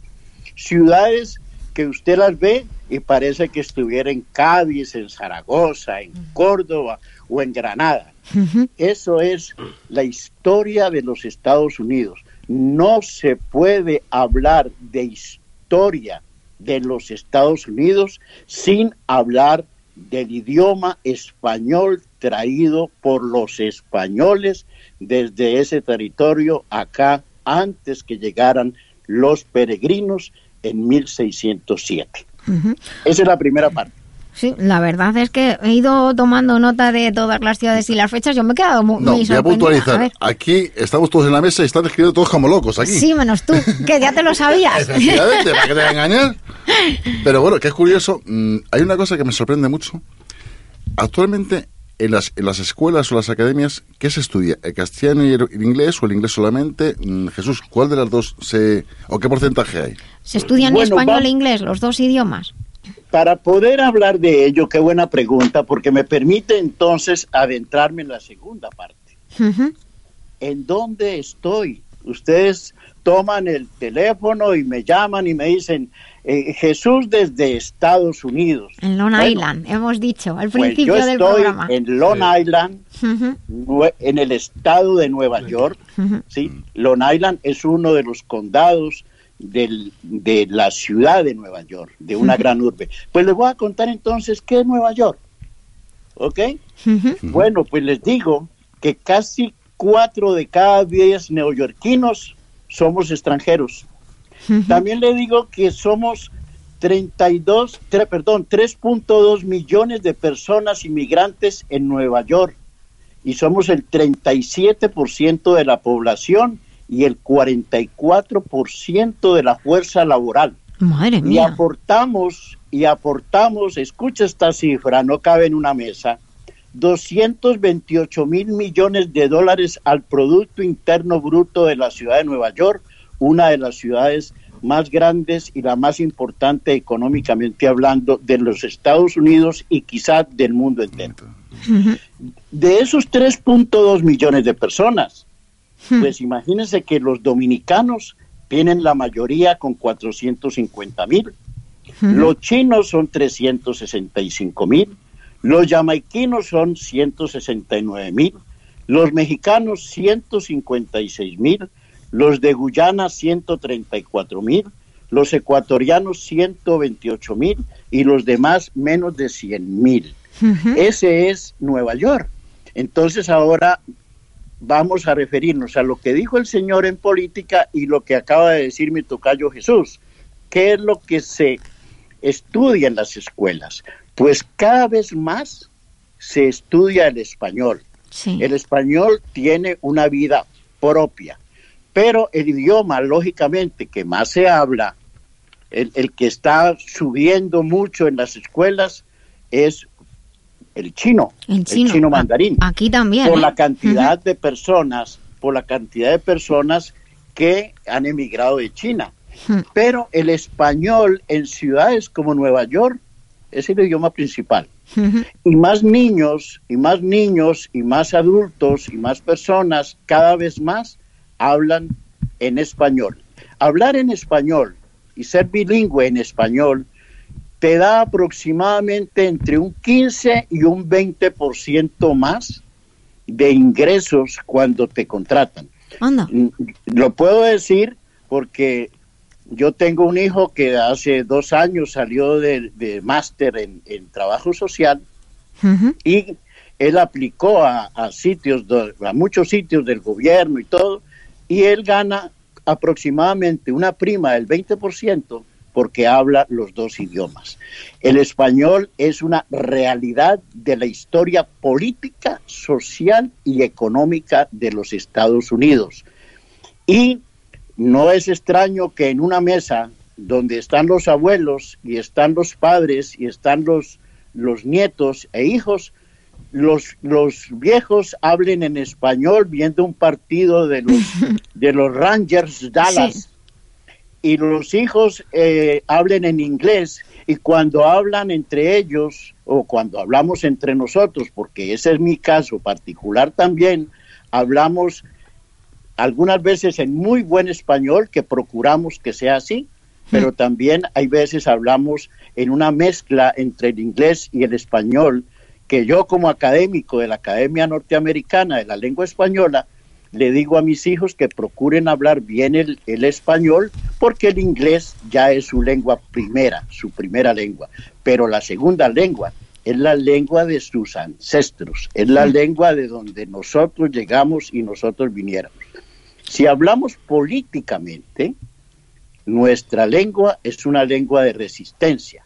Y así como esos, ese señor republicano puso ahí que, que había que declarar el idioma eh, inglés como idioma oficial, negando la historia y negando que por lo menos en Nueva York se habla entre idiomas, dialectos y lenguajes 148 lenguas. Madre es mía. imposible que un país tenga un idioma oficial. Y si es así, pues bienvenido sea, pero no como algo que vaya contra la historia de esta nación. El Ah. español forma parte de el ADN de esta nación americana, dígase lo que se diga. Jesús, lo que, lo que por aquí leímos al respecto de esas declaraciones era que, que eso podría suponer un problema terrible, puesto que actualmente en la administración y en muchas ciudades, y no, no solamente en las grandes ciudades, sino en otros estados como, como en Utah, Colorado, por ahí, las, los carteles están en inglés en español.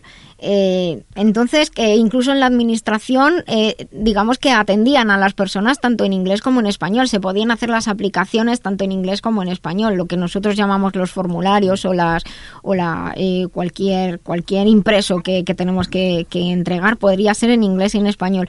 Y según parecía, si en el supuesto supuestísimo de que esto se llevara a cabo, obligaría a que solamente pudiera ser en inglés, lo cual dificultaría mucho el, el panorama realmente.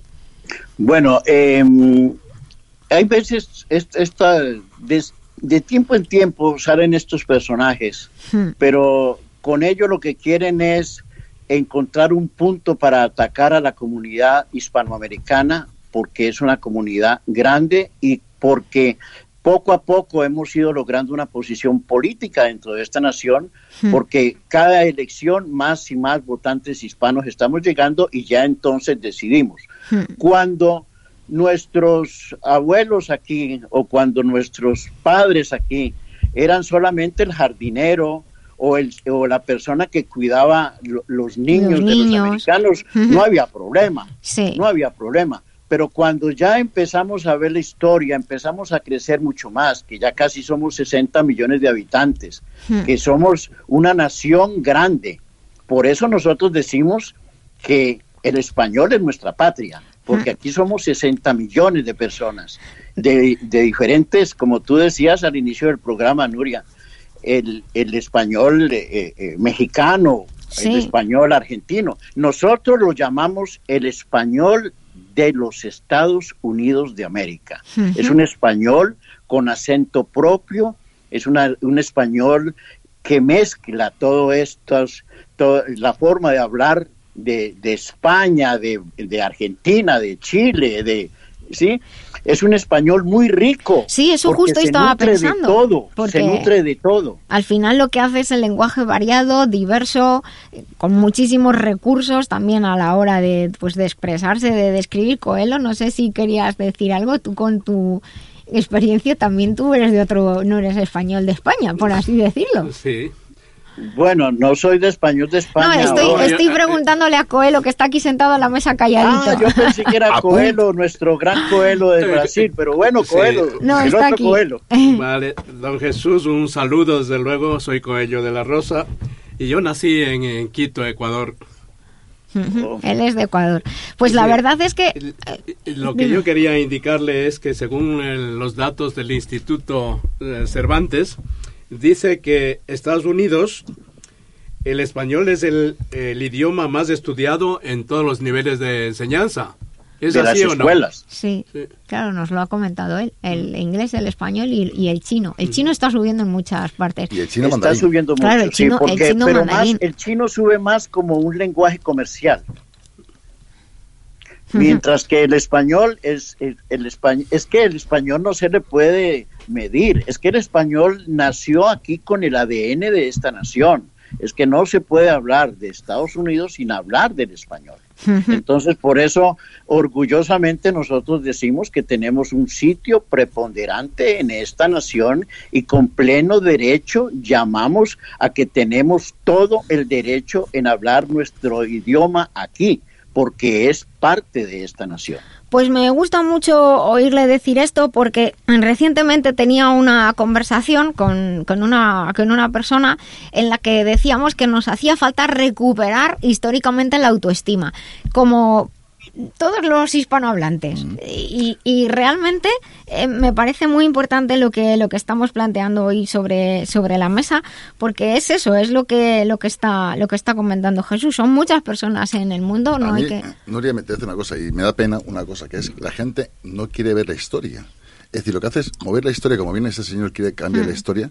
Realmente hubo una serie de ciudades, lógicamente, que no por los conquistadores, es por el idioma que se llevó allí. Sí, claro. Y es el idioma que realmente se empezó a imponer y las generaciones que se fu- fue mezclando, dijéramos, con nativos de allí, lógicamente fue el resultado del español. Indiscutiblemente que luego llegaron los ingleses, como todo, empezaron a colonizar toda la historia y ¿qué ocurre? Que lo llevaron a su vertiente. Pero la realidad es que fuimos los primeros, los españoles, que aportamos la cultura, la educación y eh, lo que es el respeto en Estados Unidos. Y un idioma al final es un medio de comunicación y es un medio de, poder comunicarnos y, y crecer todos. Me quedan dos minutos de, de- de programa para hablar con, con Jesús y me gustaría que, que en, estos dos minutos finales que, que tenemos de, de sección eh, nos pudiera eh, comentar los, eh, los norteamericanos eh, o sea, ¿estudian español los de, los de origen hispanohablante o estudian español también los norteamericanos eh, nacidos allí de, de origen in- inglés, por así decirlo? Cada vez más los, eh, los anglos, le decimos nosotros, eh, están, están estudiando y están aprendiendo más español.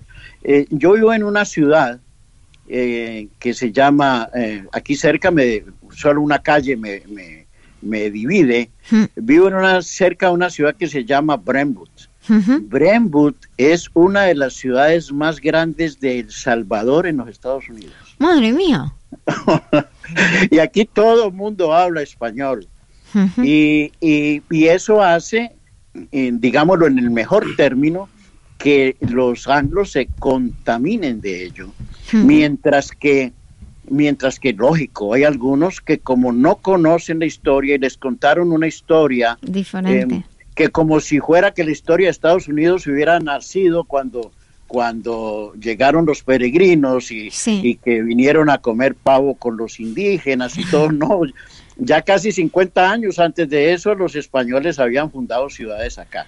Pero, mm, a ver, llamémoslo por su nombre, eso es ignorancia. Hmm. Eso es no, no saber de la historia. Algunos no quieren saberlo porque Bueno, porque no le los pueda. tintas eh, racistas y Eso, xenofóbicos y no todas les esas cosas. Ujú. Pero nosotros tenemos eh, que sabemos nuestra historia, nos sentimos orgullosa de ellos, de ella, y no nos sentimos extranjeros en esta nación porque el, el idioma nos une, el idioma nos une.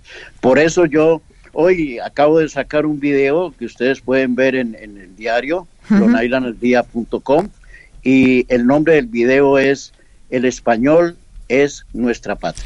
Pues me encanta ese nombre, de verdad lo vamos a compartir con, con nuestras redes con muchísimo gusto y, tenemos que despedirnos porque tenemos que continuar, pero pronto, pronto, pronto vamos a estar de nuevo otra vez aquí hablando en La Vida Biloba. Jesús Ríos, muchísimas gracias por estar aquí en esta sección, el remitente intermitente, que se llama también así, lo hemos explicado otras veces, pero quizás usted no lo sabe, porque el remitente intermitente era quien le mandaba cartas a, a mi hermana cuando éramos pequeñas y se tuvieron que ir a vivir a otro lugar. Y entonces ella era jovencita, muy niña, y yo le escribía cartas contándole cosas así para que se entretuviera y en el remite las firmaba como el remitente intermitente. Ahí viene el nombre. Y Bueno, viene el pues nombre entonces ya el remitente, entonces vamos a despedir desde acá el remitente intermitente desde Nueva York para la vida biloba. Hasta la próxima. Hasta la gracias, próxima. Jesús, un Muchísimas gracias, Jesús. Un abrazo muy grande. Gracias. ¿Has escrito un libro y quieres publicarlo? ¿Las grandes editoriales te han cerrado sus puertas? ¿Piensas autoeditar pero no te fías? Randar Editores pone a tu disposición todo lo necesario para sacar adelante tu obra. No lo dudes, Randar, tu editorial profesional con el mayor nivel y claridad. Visítanos en randar.es. Randar Editores, ahora sí vas a publicar tu libro.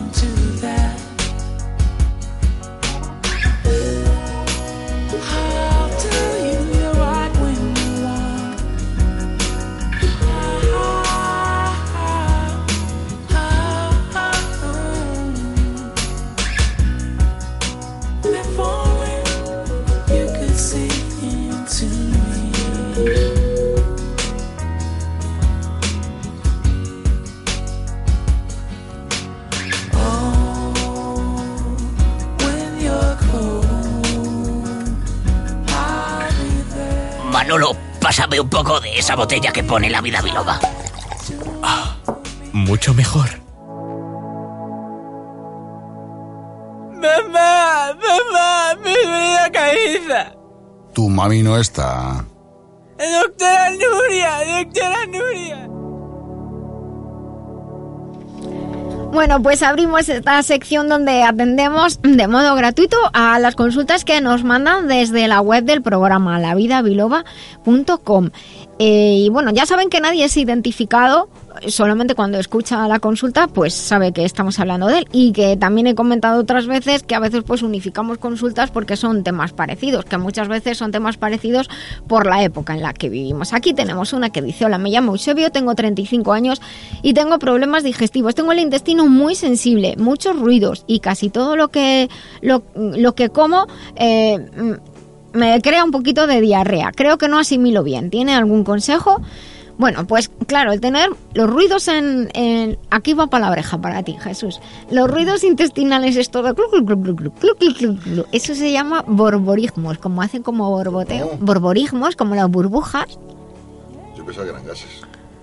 No, los gases son otra cosa, pero el glu, glu intestinal, esto que se mueven las tripillas para un lado para otro, se llama borborismos, que son gases, pero ese es el justo el término trénico. Ya sabes por lo del chiste, que no lo voy a volver a contar. Ahora va a giro caja. No, no lo voy a decir. Bueno, pues nada, Eusebio, el tener intestino sensible y tener problemas digestivos, eh, y cuando se tiene el intestino sensible normalmente es- está la mucosa por dentro muy inflamada o inflamada. Por eso es posible que acumule gases, que cualquier cosita que coma le, le sienta mal y que justo esos borborismos hacen que como que el tránsito intestinal sea más rápido y por, esa, y por eso se tienen diarreas o deposiciones más, más líquidas. Y es por ello que muchas veces si el tránsito intestinal es muy rápido, pues no se asimilan bien efectivamente los nutrientes y puede que se quede de- débil así con el paso del tiempo. Y además al estropearse la flora intestinal, pues estamos más expuestos tanto a infecciones como muy importante a estados de ánimo que no son tan, tan beneficiosos. De hecho, sabemos a ciencia cierta que el estado del intestino no solamente beneficia al sistema inmunológico, sino también, repito, al estado de ánimo. Personas con mucho estrés, con depresiones, pueden estar relacionados con un problema de, de la flora intestinal que no está, no está en buen estado. Por eso pudiera ser que, que, tuviera algún problema como el síndrome de colon irritable, sería bueno que, se hiciera algunas pruebas en, en el médico, o una simple debilidad hepatobiliar en la que pues la bilis no se crea eh, demasiado bien y entonces pues podemos tener estos problemas. El estrés hace mucho, el estrés eh, provoca, como estaba comentando antes, variación en el, en el vaciado gástrico y también variación en el movimiento intestinal, que lo puede tanto frenar como acelerarlo provoca esa debilidad de, la flora intestinal y también el haber tomado eh, cierto, ciertos medicamentos, entre ellos los antibióticos, pueden afectar tanto al estómago como al intestino. Lo que yo le recomendaría sería una dieta sencilla, muy simple, sin grasas, sin especias fuertes, comer tranquilo, no discutiendo, no discutir durante la comida, masticar bien despacito. Lo de no discutir durante la comida es importantísimo. Parece una tontería, pero son cosas muy importantes. Y luego para también sería interesante que se hiciera un estudio de intolerancias alimentarias. A lo mejor tiene algún problema con el gluten, pudiera ser, o algún problema con algún otro otro alimento. Bueno, eso es algo que, que puede valorar.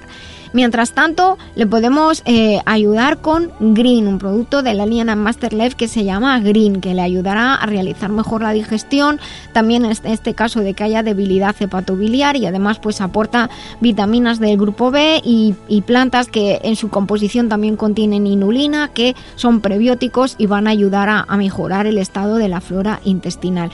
Algunas personas, no sé si es su caso, pero me adelanto un poco, con estos problemas intestinales suelen tener más dolor articular, dolor en, en los dedos de la mano, dolor en las rodillas, dolor articular en general.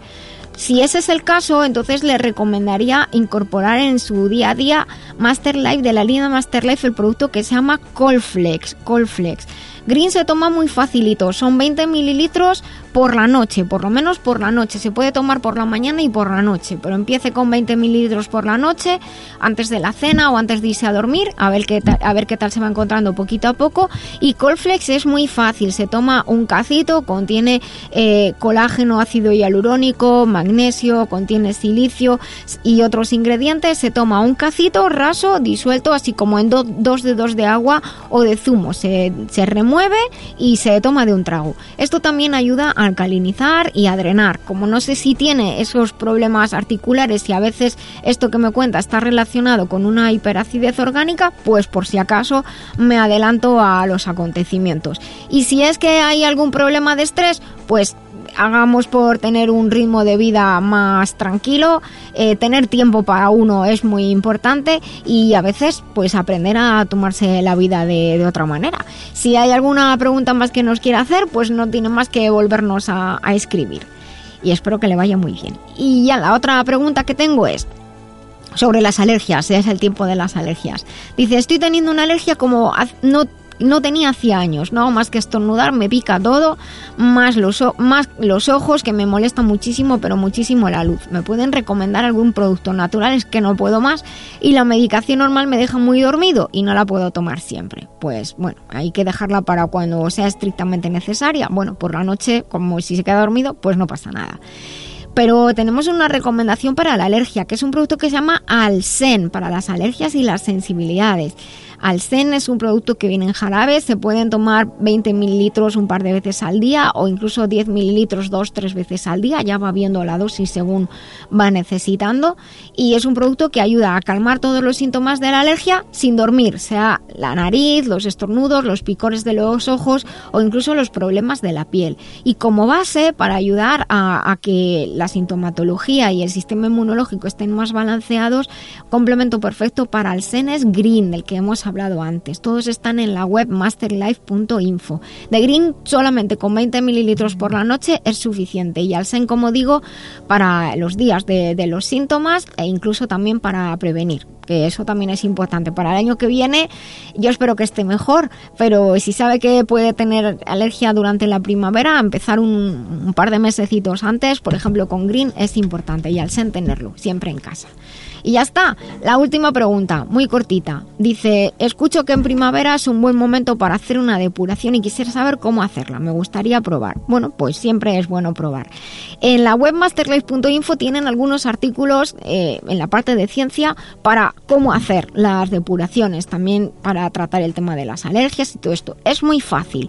Un tratamiento detox, un plan detox con, con los productos de Masterlife se hace con dos. Uno que se llama Pure por la palabra puro y uno que se llama green por la palabra verde que es justo el que refleja el elemento madera y la depuración hepatobiliar que es importantísima. Pure nos ayuda más bien a eliminar líquidos, a ayudar a los riñones y Green nos ayuda sobre todo a trabajar la esfera hepatobiliar y tomamos los dos. Se puede hacer de dos maneras.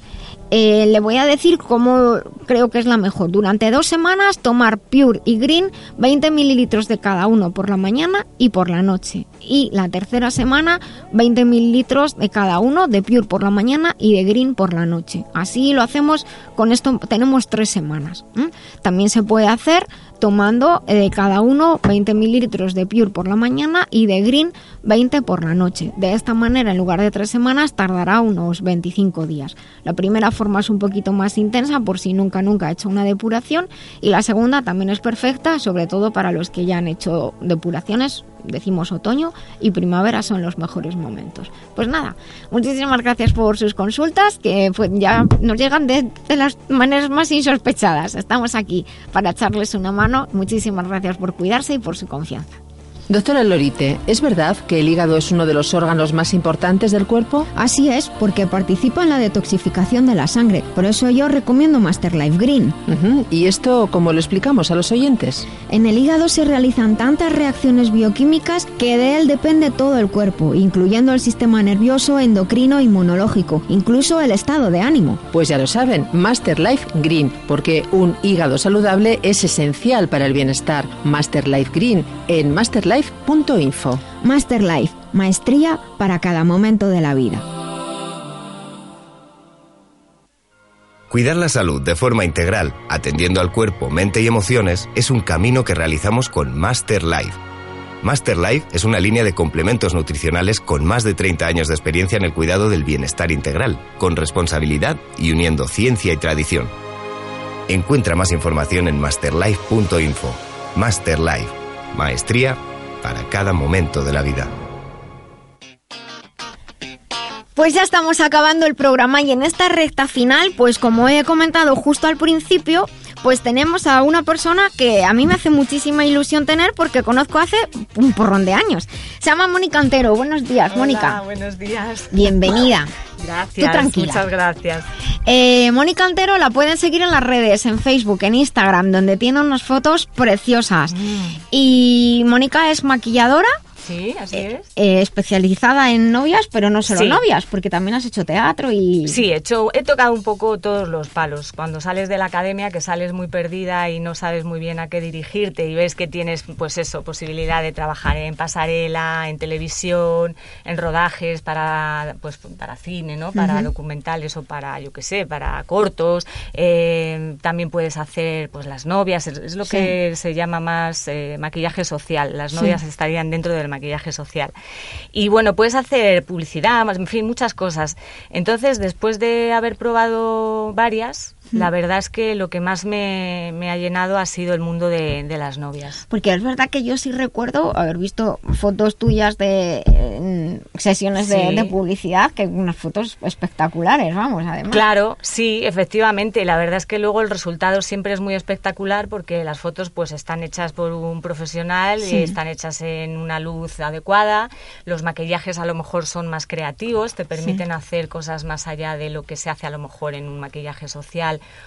o para novia, mm, vamos a decir tradicional o Sí. al uso, que siempre es un poquito más eh, sota, caballo y rey, digamos. ¿no? Entonces sí, es muy espectacular, pero sin embargo la conexión que tienes, eh, no sé, yo por lo menos lo siento así. Son momentos de la vida de una muy, muy especial. muy. Efectivamente, y eso es lo que yo creo a mí me ha llevado a este camino, ¿no? A seguir con ellas porque realmente me da algo, no solamente a nivel profesional, sino también, eh, pues, eh, vital, no sé, es, eh, es el amor que está como en el aire porque es una boda y ya no solamente el amor entre la pareja, sino el amor de la familia que se nota mucho en esos momentos Sí. de, pues, cuando se ponen a posar o cuando las madres ayudan a las hijas a terminar de vestirse, eh, son momentos muy particulares en los que de verdad hay como amor en el ambiente, ¿no? Sí. Y a mí eso me, me llena mucho. Y sales con las pilas cargadas. Pues no te creas, a ¿No? veces, mm, a ver, te, te, te Te- carga las pilas en y- algún y- sentido, Y pero... en otro te vacía. Exactamente. Te- A mí me vacía mucho porque parte, claro, está el trabajo físico, ¿no? Estás Sí. muchas horas de pie, estás, yo por lo menos estoy un poco atendiendo a todo, no solamente a, a lo que es el maquillaje y el peinado, pues si la novia necesita cualquier cosa, estoy ahí para, para ayudarla también. Y como hay mucha implicación sentimental, por, Mm. por mi parte por lo menos, por, eh, por querer complacer, por estar en un momento tan, tan particular, Sí. pues la verdad es como que me, me- cuando, cuando termino, porque en el, durante el proceso no noto cansancio en absoluto. Bueno, pero después del bajón. Pero pe- exactamente, después me da un bajón increíble, digo, pero Pues comentábamos cuando hemos iniciado el programa, y- el programa y el sumario y, hemos hablado de ti que ibas a venir a hablar de maquillaje, que el maquillaje realmente acompaña a la humanidad de toda la vida. O sea, Ya no- lo creo. Claro, tanto Sí. a hombres como mujeres. Y también estábamos comentando que, aunque tenemos asociado el maquillaje a las mujeres, los chicos y los hombres cada vez se maquillan más. Y no solo los que salen en la tele. no, claro, los que salen en la tele parece como que tienen obligación de hacerlo, ¿no? Porque Sí. como decíamos también antes, Alguno las hay, teles- alguno hay a veces que, que no, no quiero que me maquillen, pero luego se nota mucho. Sí, luego se nota. y- La alta definición. Y la alta definición es muy, claro, es, es complicado. Lo delata todo. Lo delata todo y tienes que, bueno, pues maquillar, efectivamente. Pero no, en la vida social también hay Mm. Sí. muchos eh, hombres que se maquillan. Yo me acuerdo de un novio que tuve hace porrón de años también, que era muy presumido y, por- y siempre llevaba eh, corrector de ojeras Sí. y máscara de pestañas muy ligera, Ay, pero sí, y claro, hace, pues eso, hace, yo qué sé, 30 años era una cosa Rara. rara ¿no? Eh, Pero la, pero la línea del ojo, sí Mm. hay muchos chicos que se lo pintan. Sí, Mm. también. Mm. También va muy asociado a lo mejor a, a según qué tribus eh, Urbanas. Sí. efectivamente. Y, y sí, pero, pero es verdad que cada vez más chicos pues se se hacen algún toque. No te digo que se vayan a poner unos labios rojos, ¿no? O Tal, No, pero, pero una pero base de maquillaje, una quitar una- o sea, brillos y esas cosas. Claro, una base que, corre- que corrija Mm. y que te, que te quite un poco esa cara de cansado que a lo Sí. mejor tienes, de no haber dormido incluso. Sí. Sí, eso sí. Y luego pues también los novios, con motivo del que luego van a ser fotografiados, claro, Eso nos contabas antes que, Claro. que a veces les da vergüenza pedirlo ellos. Chicos, no tienen que dar vergüenza. No, a mí, claro, se piensa, a mí desde luego eso no me causa ninguna, o sea, es, es normal, lo, lo veo normal. A la gente a lo mejor que no está muy en relación con el maquillaje, pues a lo mejor le puede sorprender, pero hay que entender que un novio, pues eso, va a estar también bajo la, bajo la, fo- las, fo- o sea, las, las luces de las fotos y las cámaras de fotos y que también tiene derecho a, a salir guapo, ¿no? Y, y corregido, aunque luego ya está a posteriori el famoso Photoshop que también hace milagros. Yo digamos que hago un Photoshop, pues el, eh, primordial, ¿no? Es el primero que se hace, que es con el, con las herramientas que tenemos, los productos de maquillaje. Ujú. Y no sé si lo seguirás haciendo, pero tú tienes tu canal de YouTube. Bueno, empecé, sí, tengo un canal de YouTube y es- lo tengo un poco abandonado, sinceramente, porque bueno, pues eh, para hacer un, can- o sea, un- unas grabaciones de calidad y, y ya hay tantísima gente dedicándose Sí. a esto con muy buenos vídeos y con muy buen contenido, yo pues eh, no he dedicado a lo mejor eh, mm, eh, pues mis, mis recursos a tener pues una buena iluminación y, y eso es muy importante. Y para hacer mm, eh, pues vídeos que, que están un poco Van así como así tan- sí como de estar por casa pues como que no me no me llama tanto la atención Pero, está en Instagram si tienes unas Sí. fotos preciosas. ¿Cuál es tu...? Dinos eh, tus mi. Instagram es arroba monicantero todo junto con K Mónica con K, eso. sí monicantero eh, makeup Pero, Este vale, es mi- vale. Bueno, de todas maneras, en nuestra en nuestra página de en nuestra cuenta de, de Instagram que es la vida biloba también compartimos cosas tuyas, o sea, eso ahí nos damos al like y esas cosas, así que Vale. de todas maneras lo publicaremos para que para que te sigan y, y bueno, no sé, vosotros chicos, ¿queréis preguntar algo? No, yo por ejemplo, yo tengo, hombre, yo tengo una edad madurito, pero juro, pero en mi época, por ejemplo, no existe nada de maquillaje ni nada de eso. Es decir, perdona. ¿Para los chicos? Sí, para los chicos. Ah, sí. Mi época. Claro, Sí. sin embargo, mi hijo, por ejemplo, tiene 20 años sí y escucha, y este si no sale de casa maquillado, pe- peinado, no sale de casa. Digo, pero chicos, vamos a ver. Mm. Sí, claro, para ti es raro. A mí es distinto. Es decir, yo en mi época, te digo, mm, hombre, te estoy hablando 30 años para acá. claro No había nada. Es decir, de hecho, Bueno, casi no había ni cremas. que de hecho, Sé fíjate, que la cosmética para, para hombres existe relativamente de hace poco. Yo, de hecho, trabajé en tiempos para alguna de las empresas que inició lo- las líneas de cosmética para chicos y costaba mucho trabajo eh, hacerles entender a los chicos que también tenían que cuidarse ellos la piel. Pues sí, efectivamente. O- todavía cuesta trabajo a muchas mujeres, a muchas Sí. novias que me llegan también con una rutina un poco lamentable de, de De belleza, cuidado. del cuidado de la piel, sí. O sea que a los hombres, imagínate, a Mm. los hombres mucho más. Pero bueno, está bien que estas nuevas generaciones pues, pues también hagan uso del maquillaje y, y que, y que cualquier cosa eh, que sirva para sentirse mejor y, y- y estar más guapo, pues a mí me parece fenomenal. no, yo, no, yo tuve una pareja que me llega un día y dice, te, voy a- te voy a peinar y maquillar y todas esas cosas. Y digo, "Ch, yo me dejé querer. Escucha, fue maravilloso. Y decía, luego me tiró fotografías, chicos, encantado. Y mi hija se casó ahora en octubre recientemente. Y me llega la maquilladora y dice, oye, le maquillo. Digo, ¿por qué no? ¿Ves? Pues ella- claro, pues lo que Oye, hace, lo vamos que a ver, no tengo problema. que ya directamente, Y, claro. Y guapo que salió la foto. Oye, es verdad, ahora que lo dices, decíamos todos que guapo estás.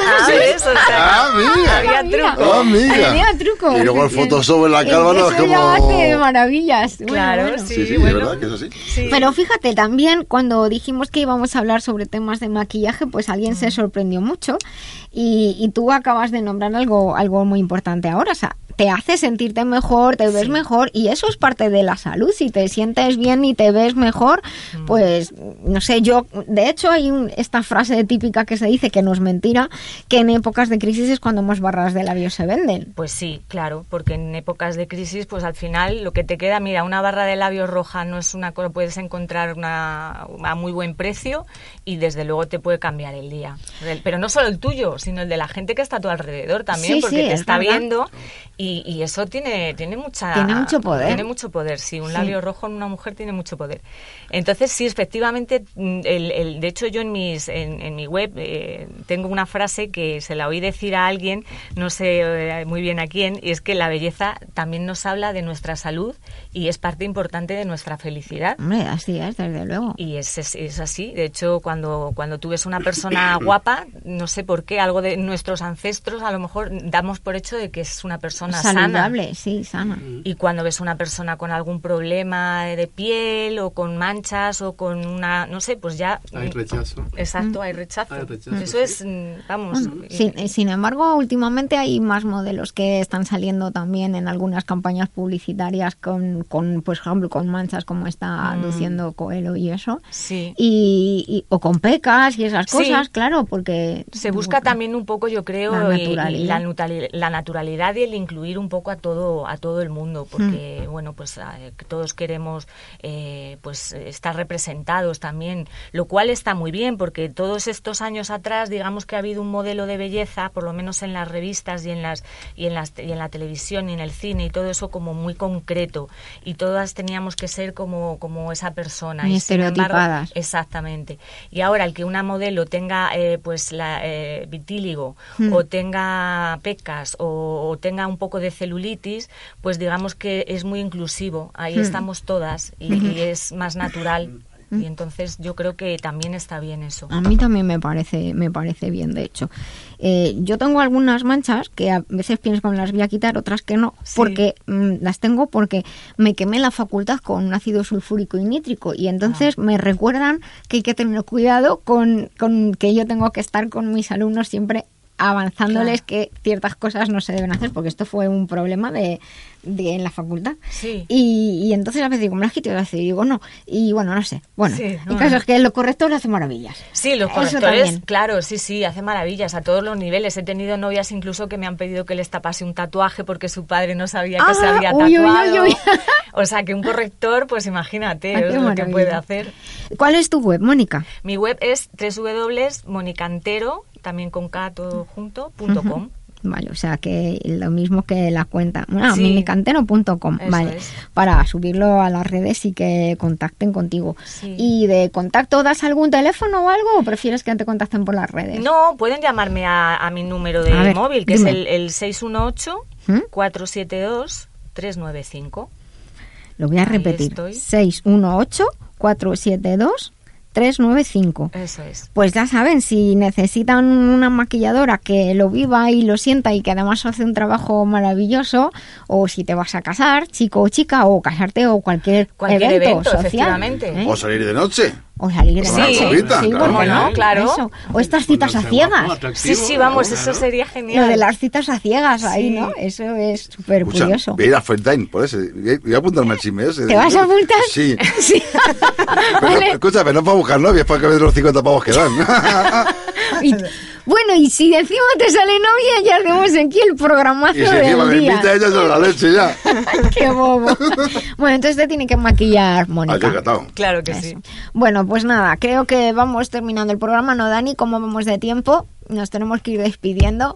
Vale, pues vamos eh, ya despidiendo el programa. Quiero darte las gracias, Mónica, por haber venido. Muchas gracias a ti por invitarme. Tenía muchas ganas de venir. y yo de verte además, porque he seguido tu carrera todo este tiempo. Me siento muy feliz de ver que has conseguido sentirte feliz. Ay, sí, esa eso es la, tan- esa tan es la verdad. sí. Y bueno, muchísimas gracias Coelho, muchísimas gracias, Gracias a ti, Jesús. Dani, A muchísimas gracias a Jesús Ríos que ha estado con nosotros desde el online en Estados Unidos y muchísimas gracias a todos los oyentes. Recuerden sonreír, que es gratis, el cerebro cree que somos felices y todo el cuerpo así lo percibe. Hasta el próximo sábado, vivan conmigo la vida biloba.